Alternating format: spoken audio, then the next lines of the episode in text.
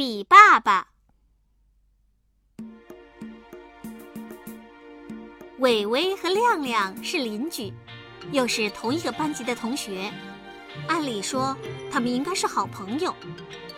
可是他们俩都太骄傲了，谁也不服谁，样样事情都要争个高低，什么地方都要比输赢，常常争吵得面红耳赤。那天中午，伟伟和亮亮吃完了午饭，又在比赛了。比什么呢？原来是比爸爸。他们俩都吹嘘说，自己的爸爸权力最大。伟伟翘起大拇指说：“我爸爸是公司的总经理，他的公司好大好大，有几千个人呢。”个个都要听他指挥。亮亮鼻子里哼了一声，也神气地说：“哼，有什么了不起？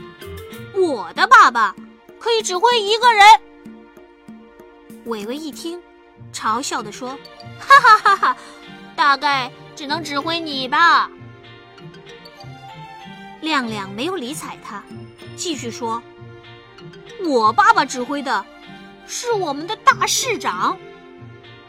那天，市长到爸爸的单位来，爸爸要他抬头，他就抬头；要他低头，他就低头；叫他起立就起立，叫他坐下就坐下。市长乖乖的听我爸爸的指挥。吹牛！伟伟叫起来。可是，亮亮说的，的确都是实话呀。